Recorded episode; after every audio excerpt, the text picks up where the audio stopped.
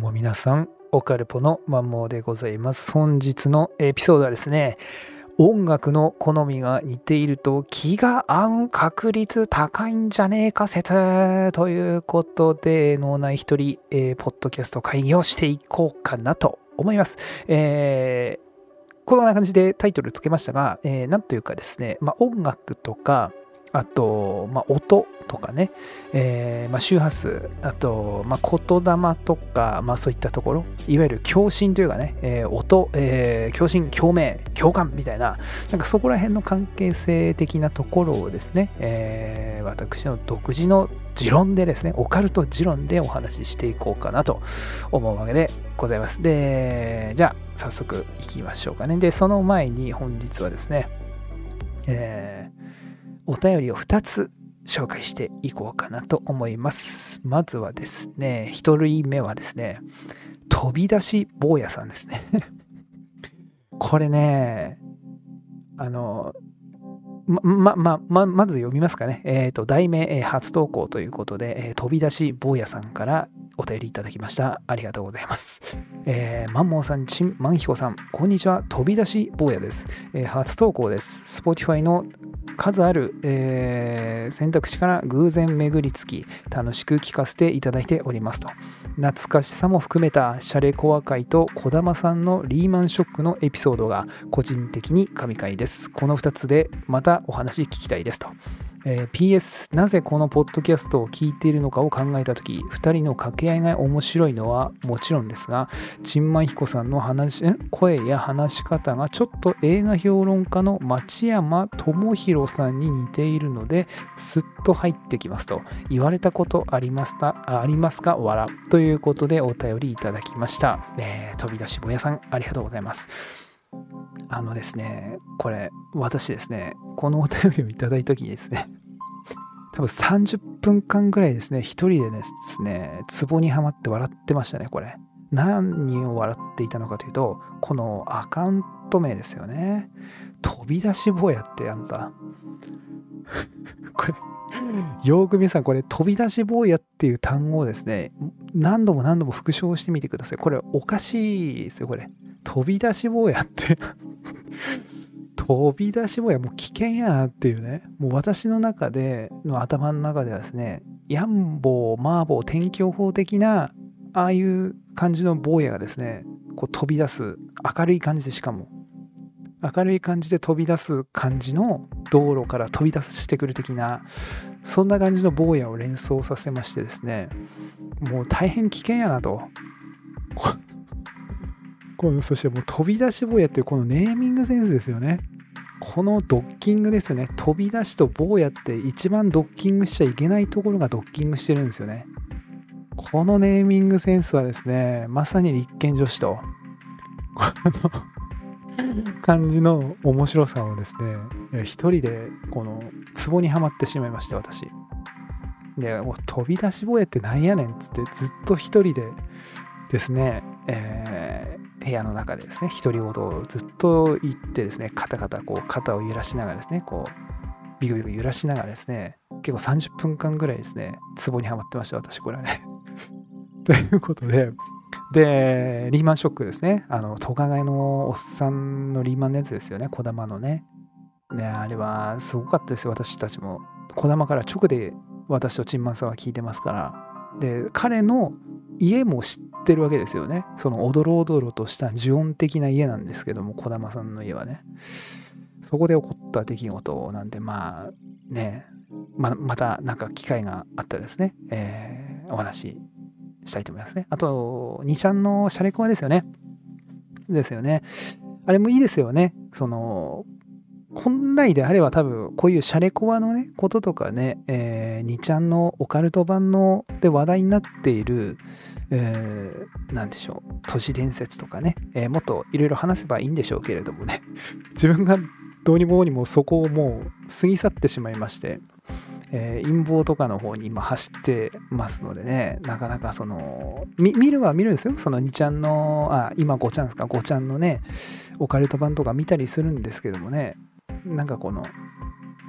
ねっていうところで今、止まっちゃってるよね。まあなんかこう、機械がね、こう見ていて個人的にはこれおもろいなみたいなネタがあったらですねそのまあ、朗読になっちゃうんでしょうかね。えー、まあ、ご紹介的なのできればいいですね。で、あれですかね、この映画評論家の町山智博さんっていう、これどうなんでしょうね。これちょっとちんまさにあと聞いてみますね。またね。飛び出しぼやさんね。いやありがとうございました。飛び出しぼやさん。またですね、お便りお待ちしておりますね。で、次はですね、2通目はですね、えー、チョッパーニーヤンでございますね。で、チョッパーニーヤン、以前いただいてたやつで、えーとですね、選挙ネタのやつとかと一緒に送られてきたんですが、とあるですね、記事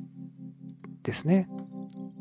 をお便りでいただいてまして、で、これの記事の題名は何かっていうと、CRRA、えー、清掃圏への有人飛行を実現するプロジェクトを開始っていう、うん、記事のリンクが、えー、送られてきましてですね、チョッパニエからですね。で、こんなページ見つけましたと。えー、どこまで実現できるか楽しみにしたいと思えるものでしたので、マンモーさんにも見ていただきたくメールしましたと。これはいい気球です。笑いマークみたいな感じのお便りがですね、届きました。ありがとうございます。で、これ何かというと、えー、まあ、めっちゃ簡単に言うと、その高度 35km 上空に滞在できる技術を確立して、えー、2023年には、えー、1人30万円で海外旅行並みの、値段でですね、この宇宙に行けるみたいな、そんなプロジェクト的なやつがですね、立ち上がったということですね。いや、これで、黙々1、黙々1っていう、なんでしょう、探査機ですか？えー、なんか、あの、ちょっとポッドキャストなので、えー、あれなんですけれども、箱型の上に、風船がこうついていてですね、えー、あのディズニーの、えー、カール爺さんの空飛ぶ家的なあんな感じの、えー、イメージでですね、え宇宙に行っちゃおうみたいな、え感じのプロジェクトですね。1人30万でね。いや、これ夢ありますよね。ただこれね、ちょっとパッて見たときは私はですね、あれこれ、ね、数年前に仙台上空を騒がせたあの白い飛行物体ちゃうみたいな ちょっと思っちゃったりもね、えー、したわけですよね。このイメージ画像を見るとですね。はい。いや、これ夢ありますよね。これはね。こういうのがどんどん、なんかね、あのー、何でしたっけ。月までの宇宙トンネルみたいなのもありありますからね。なんかすごい難しいらしいですけどね、あれはね。なんかこの黙々ワンなら、これ全然なんかいけそうですよね。プーンとこう乗って、ただこれね、乗っていってですよ。これ途中で風船割れた時のこのパニックですよね。もうね、これはやばいですよね。パンって割れた時、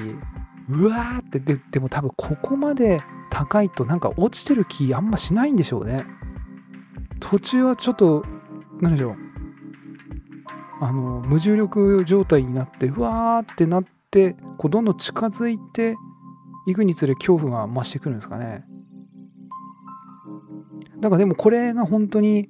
1人30万円で海外旅行並みの値段で行けるようになったらこれフラットアーサーでね前紹介しました。フラット地球平面説で自分でロケット作って死んじゃった人はもうこれいたたまれないですよねこれね。なぜこの、ここまで待てなかったのかということですよね。1人30万ですよ。これ地球平面がそうじゃないかが、これ、いよいよ満を持して、えあと2年ぐらいでね、これ判明するんじゃないですかね。これフラットアーサーの人たち、1人30万ですから、フラットアーサーの人たちに10人、30人集まれば、1人1万、あ、えー、1人1万出せば、代表して1人いけるわけですよね。これはね、地球平面説、地球は平面か平面じゃないかの、これは終止符をね、打つ年が2023年かもわかんないですね。ただこれもし平面だった場合ですよね、大変なのね。どうするんでしょうか、黙々1号。まあでももし、もしですね、もし地球が平面だった場合は、この黙々1号はのプロジェクトは間違いなく途中で潰されるでしょうね。はい。まあでも非常にですね、この黙々1号、夢ありますよね。これね。いや、行きたいっすね。私これ乗りたいっすね。黙々1号。見たいっすね。その地球のこの、なんつうんですか？衛星とかで YouTube で見れるじゃないですか。その衛星からの画像っていうんでしょうかね。その上空のね、リアルタイムでね。ものすごいその幻想的というかね。もうなんか自分が宇宙行ってる感じになるんですよね、あれね、見ると。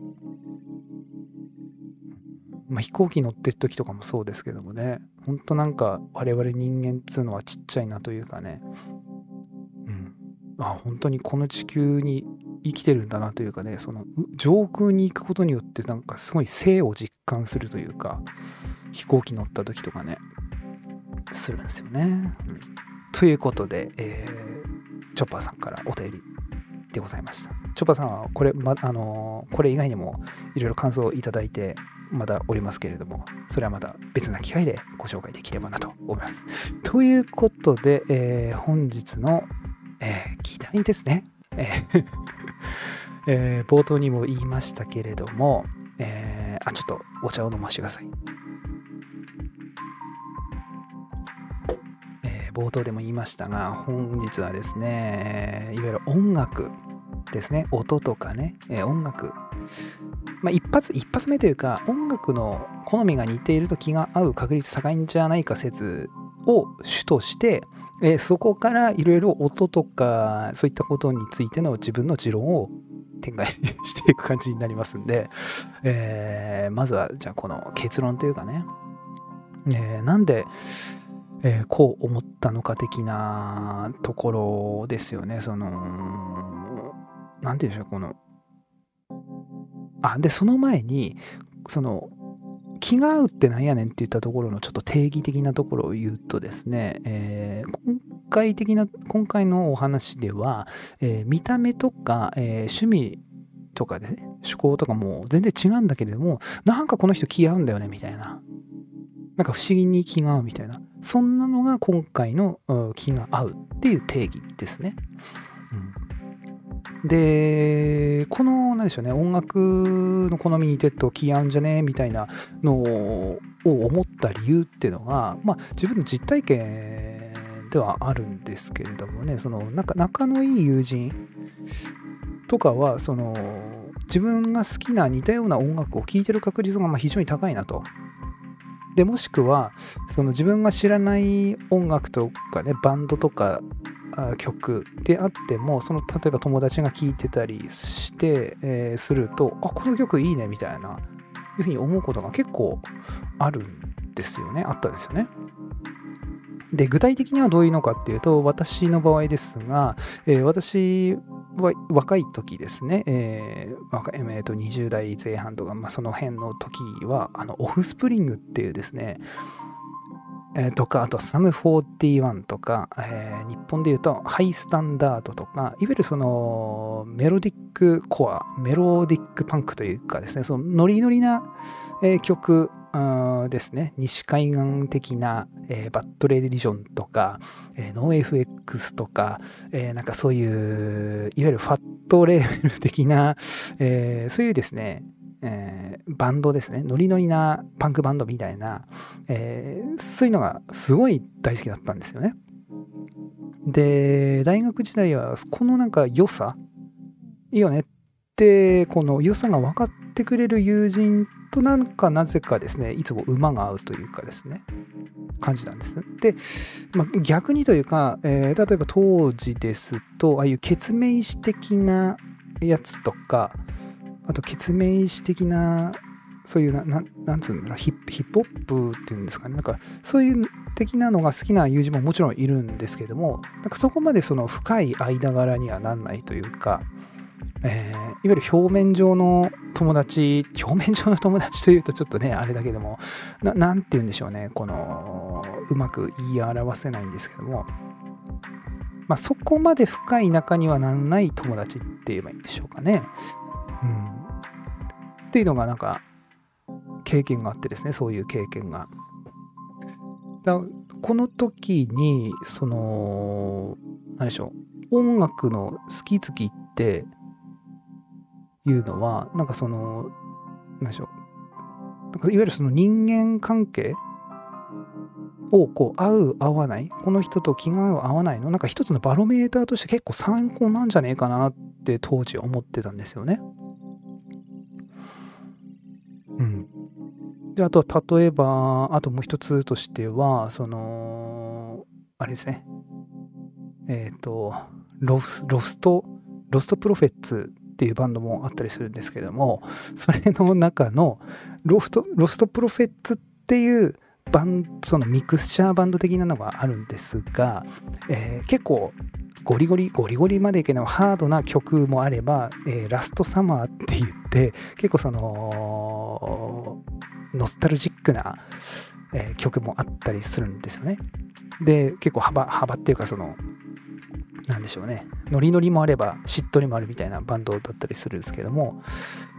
その中のある一つの曲がものすごいそのラストサマーっていう曲が私めちゃくちゃ好きなんですよ。そのめっちゃ夏な感じでですね、その夕暮れを連想させる曲なんですが、その曲ものすごい大好きで、で、私聴いてる曲、聴いてた時にその違う友達もそれを聴いてですね、めっちゃいいねみたいな。いう人とかあ友達がいてですね。でその人とはですねもう今もずっとその仲良かったりしてるんですけどもね。だなんかそういう不思不思議なそのなんでしょうね。共通点というかそのうーん関連というか何て言うんでしょうね。つながり合いというかそういうのをこの音楽っていうのはすごい感じるんですよね。で、えー、ここからですねちょっと一気に飛躍していくんですけれどもこの音楽とかその音とか共鳴とか共振、えー、的なところっていうんですかね。これってあの音とかって揺れるじゃないですか。おあ音音って揺れてる。揺れてその空気が揺れていわゆる振動でこう鼓膜に伝わってそれを音として認識して脳内にこう変換されて聞こえてくるわけじゃないですか。でこの振動？これはねなんかね一つの鍵というかね人間もそのいわゆる素粒子レベルでいけばこのエネルギー体的なところでは揺れてるわけですよね。めっちゃパラパラってもう超ちっちゃくですよ。この世の全てはある意味全部揺れてんちゃうかって言ったところでだその共振現象が起きてるというかであとは言霊ですね。で私その大学時代応援団っていうあの学ラン着でね、えー、何でしょうねその土管を履いて、えー、爪入りのですねハイカラなその襟がものすごい高い、えー、学ランを着てですね、えー、そういう大学の応援団バンカラじゃない方のですね応援団やってたんですけれどもその腹から声を出すとかねその言霊というかね声を出すことによっての精神統一というかその勝つというかね勝つってその勝負に勝つじゃなく勝つを入れる的なその気を入れ直すというかこの辺のなんか威力もすごい当時感じてましてその声を出すだ最近というか最近皆さん声出してますかね？そので声出すっていうのも喋るこういう喋るじゃなくて大声です。腹からいわゆる丹田からその出す声。その腹から声出せいみたいな。いう感じですね。その大声出す機会があんまない人だとその腹から声出すっていうのはあんま分かんないんですよ。で人間ってその大声出す時に多分大体の人は口から声出してるんですよね。その喉でその声を出す。その喉から声出してる人はですねなんかわかるんですよね。大声出してる人ってそのカスカスなんですよね。いわゆるその音楽で言うと重低音がないというかウーハーがない大ボリュームみたいな感じなんですよね。ただ一方でその腹からドスいわゆるドスがドス聞いた声的な人っていうのはそのただ単に声が太いとか低いとかっていうんじゃなくてその気が入ってるというかねこの丹田から出てるいわゆる腹から声が出てるそういう感じなんですけどもねだ今は私は口からいわゆる喉から声を出してる感じですねこれはねで腹から声出すっていうのはこう。はいどうも。はい。はい。この違い分かりますか？この。ただまあ声 声を低くしてるっていう、まあ、感じかも分かんないんですけども。ちょっと違うの分かりますかね？これは。今腹から声を出してる。これね。これ。これ。はい。はいどうも。はい。で一方で口だけ喉だけだとこんな感じです。どうもこんにちは。どうも。はいはいはいはい。せいせいせい。腹からだとせいせいせいせいせいせいせい。口だけだとせいせいせいせいせいせい。腹からだとせいせいせいせいせい。わかんないですねこれね。まあ大声出さないとちょっとわかんないですねこれね。せいではちょっとわかんなかったですね。えー えー、まあそういうですね。いわゆるその声を出す重要性っていうのもなんかありましたしあとやっぱ言葉に出して言ういわゆる言霊的なところとかねもやっぱあるよねというか。であと思考ですよね思考。思考はこれはエネルギーなのか何なのかって言ったことですよ。思いですよねこの。思考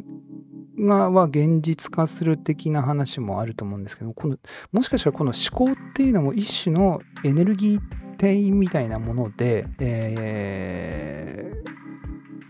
ー、揺れてる可能性がある。だからその影響その思考は現実化するっていうのもところにつながってくんのかなとかね。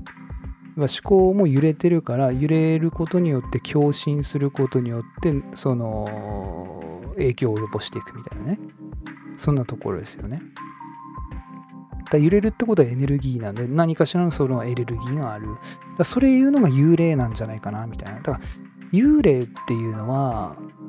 こういういわゆる思考的なものとなんかすごい似てんのかなって思ってますね。これ私たちが今こういうふうに思ったり考えてることって何かわかんあのな何なのかわかんないじゃないですかこれ。前もチンマンさんとちょっとお話ししたっすけども。この思考思考ってなんやねんっていうかね。もしそのこの人この世の中の全てのものはいわゆる素粒子でできているっていうものが、まあ、だとするとこの思考もただその素粒子の行ったり来たりとかね物質が行ったり来たりとかののものものなのかっていったことになっちゃうわけですよね。でもそれとなんかまたちょっと違う感じがするんですよね。だこの思考的なものがいわゆる霊体というかそのまた別なね何かしらのまだ人間が発見できてない未知のエネルギー的なところであってそれがまあ幽霊みたいなものなのかなとかね。思うんですよね。だそういったところの思考がそしてミラーニューロンとかって人間あるありますからミラーニューロンミラーニューロンっていうね。だそういったものに影響を影響というかその及ぼしたりとかね。その要はミラーニューロンっていうのは何かつうそのまま真似するというかね。その周りに影響されちゃうものですよね。要は例えば周りが友達がタバコを禁煙したら自分も禁煙してしまうとか。友達が吸ってしまったら自分もまたちょっと吸っちゃうとかね。そういうような感じのものですね。めっちゃ簡単に言うね。なので自分を変えたい時はその環境を変えると変わる可能性が非常に高いっていうね。その環境をえー、なんでしょうね。よくこういうビジネスの自己啓発的なところで言えばその成功したければその自分が理想とする成功をしている人に会いに行くというかね。その人たちがいるような場所に自分も行くみたいな。ずっと家にいてでは意味がない意味がないと変わんないんですよね。それとはミラーニューロンの影響ですね。そういったものを実際の目で見て感じて聞いて耳で聞いてその人の言葉とかを聞いてたりするとそれがもう何でしょう影響しちゃうというかねミラーニューロンとしてね。これはねすごい私は実感してますねこれはね。その環境を変えるというかね場所を自分の居場所居場所というか会いに行って刺激を受けに行くというかね。この凄さというのは感じてますね。なんでこれはこれら一見ねその音楽とか、えー、言霊とかあとこの思考とかうーん何でしょうこの脳内のねこういうミラーニューロンとか点一見点でバラバラに思えてもやっぱそれぞれ一つそういういわゆる音、うん、共振、えー、共鳴、えー、いわゆる揺れですよね。ブレというかね揺らぎというかね。この辺でなんかつながってたりすんのかなっていう感じはすごいするんですよね。言霊っていうのもその言葉そのものに意味があるというよりかはその言葉をその人間が理解して初めて言葉と成立しているので、えー、やっぱその英語でラブと言おうが日本日本語で愛と言おうがね中国語で何て言うのか分かんないけどって言おうがその人たちがその愛とはこういうものだよねっていう思考の揺れ揺らぎというかその、うん、振動が影響を及ぼしているというかね。その何その何て言うんでしょうね。そのそういう思考の揺れが一つのパワーというかエネルギーというかねなってんじゃないかなとかねそういうふうに思うわけですよね。なので、えー、ま元に戻るというか、あれなんですけれども、えー、その音楽の好みが似ていると気が合うんじゃないかっていうのは、結局ここら辺にもつながってくるというか、だから気が合うというか、そのお互いその、例えば自分の中でのその揺れとか、あと好きな音楽のその揺れとかと、共振共鳴してるから気が合うというかね。うん、そういうふうに思ったりするんですよね。うん、だいぶね、これね、言っててね、全然まとまってない。だもうこれ、脳内、今回は一人会議ですから、全くですね、点でまとまってないんですよね。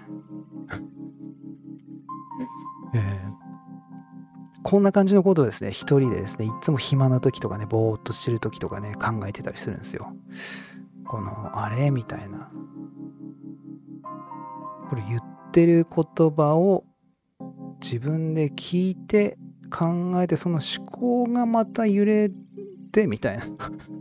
でだその揺れることによってこの地球上とか宇宙にこの思考的なエネルギーを、えー、共鳴で揺らして発信することによってそれに今度共鳴してくれた人や物や、えー、いろんなことを引き寄せるのかなとかね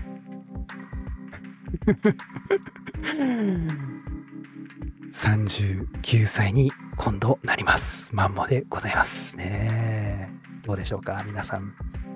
こんな39歳でもよろしいんでしょうか？いいんです。こんな感じですよね、ほんとね。だ音はね、すごい不思議というかね、だ音楽とかね、その最近ねやっぱまあ理由というかなんかこそ子供が生まれてからね音楽をすごい聴かなくなったんですよね。うん。聞くのは 大体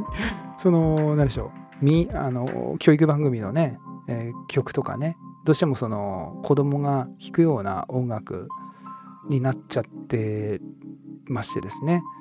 そのやっぱ車の中にいても独身の時とかだとね、えー、基本自分の好きな音楽をもう爆音で鳴らしたりね、えー、一人で車の中で歌ってるわけなんですけれどもやっぱ家族、まあ、結婚してね家族とか子供とかがいるとそれが全然できなくなっちゃいますからね車の中でね。そのやっぱ唯一一人で好きに歌えるというかね。えー、いうのがいわゆる車の中運転中とかね、えーえー、そういった時ですから。だかねそれがなくなってたなっていうのは、まあ、すごい感じますね。でなんかこの音楽っていうパワーはやっぱすごいなっていうのを思ってまして。何でしょうその時代その状況とかにこう音楽がかかることによって一瞬にしてこのタイムトラベルできるというかね。それはなんか音楽のすごいところかなとかね。あとその音楽一つでそのやる気がみなぎったりもしますしものすごいそのテンション高くなったりとかね。あとものすごいその癒しというかを得れたりとかするんですよね。だからこの音楽ってのは本当すごい力を持ってんなと。で都市伝説界隈の話で言うとアクアホ的なところで言うとね地球人かみたいなああ音楽がすごい好きな、えー、生命体だなみたいなね、えー、そういった 都市伝説でも出てきましたよね。なんでこの地球人っていうのは本当この音楽っていうのをすごい好きですよね。うん。メロディーというかね。だ私この間カリンバっていうあの親指で弾くオルゴールみたいなやつ買いましてですね。あれすごい本当にななんでああのインタースん？インインターステラー？インターステラーのあの BGM を私すごい大好きで。でドゥンデンドゥンデンドゥンデンドゥンデンドゥンデンドゥンみたいな。ドゥンドゥンドゥンドゥンドゥンドゥンドゥンドゥンドゥンドゥンみたいなやつがあるんですけど。それすごい好きでなんか宇宙に旅立旅立ってるというかなんかもうすごい壮大な、えー、メロディーラインというかですね。でそれを結構聞いてたらそのカリンバでそれを弾いてる曲があってでそれ聞いた時にまたねあすんげえもうめっちゃいい音色だなと思って。で買っちゃったんですよね。いやーすごいいい音色ですよね。ただなんかそういう音の良さっていうのも人間独特の文化ですよね。他の生命体動物たちもその音を使ってね求愛行動をしたりいろいろやったりしますけれどもなかなかここまで音を楽しんでいる生命体いませんしね。まあ、こう脳みそ発達してからなのか分かんないですけれどもなんかそれだけじゃないなんか不思議なパワーをこの音楽というか音というかね、えー、メロディーリズム、えー、その辺にすごい感じるんですよね。なんでこんな人間は音楽一つで集中力が高まったり、えー、楽しい気持ちになったりね、え癒されたり、え時にはそのその音楽をですね一緒に奏でることによってその人間の交友関係がね良くなったりとかねするのか。あとその言葉とかね言葉一つでものすごいその何て言うんでしょうね。自分の意気込みというかね決意決意というかね。そういうのが決まったりとかね。すごい不思議ですよね、これはね。うん。まあそんなところですかね、今日はね。あとなんか話してないことは多分ないと思います。こんな感じでですね。あとはね、あ、そうそう、あの、周波数とかもありますよね。あと、1自分の、ん？F 分の1揺らぎとか、えー、いろいろありますよね。えっ、ー、と、周波数。なん、えー、300未録369ヘルツの音がいいとか、いろいろありますよね。あとその、だこの間ね、すごいですね、怪しいですね。私、何でしょう、広告を見つけまして、あの えー、その、音で体をな治すというかね、そんなですね、広告を見つけた、見つけちゃったんですよ。その、すね、すごい、イーマサウンドセラピーですね。これはね、私ね、あの無料のメルマガだけは登録しちゃいましたね。面白いと思ってね。ものすごいね、ああれですよ。私入ってませんし、買ってもないですからね。あの今すぐ無料で手に入れるみたいな感じでメルマメルマガだけは登録してですね、音と光と波動で体も心も整え人生が激変するイーマサウンドセラピーの秘密無料オンラインプログラムっていうやつをですね、ちょっと申し込んでみましたね。はい。全然メルマガ読んでないけどみたいな そう。こういうのもあったりしますよね。あ、そうそう。あとね、周波数によってね、その形変えるんですもんね。あれも面白いっすよね。これ見てね、あ、そうだよね、と思ってね。いわゆるライフ、なんだっけ、ラライフフラワーでしたっけ？あの、幾何学模様の形になったりとかね、その周波数でいろいろその形変えんすよね。これもすごい不思議ですよね。周波数が、あとま人間の耳もね、周波数で聞こえたり聞こえなかったりもあるし、でやっぱこの音の不思議ってのもこのオカルトジャンルですか？をこう考えていく上ではですね一つのなんか点になるのかなと思ってますね。音、まあ、共鳴共振、えー、的なところ。これもいろいろ探っていくとどっかで何かしらこう点と点がつながるというかね。そんな感じがしますね。といったところかなとりあえずは。うん。はい。ということで、本日はですね、えー、音の不思議というんでしょうかね、えー、音楽の、まあ、本当は 本当は音楽、えっと、音楽の好みが似ていると気が合う確率高いんじゃねみたいな、そんな感じでしたが、だいぶね、えー、だいぶ、まあ、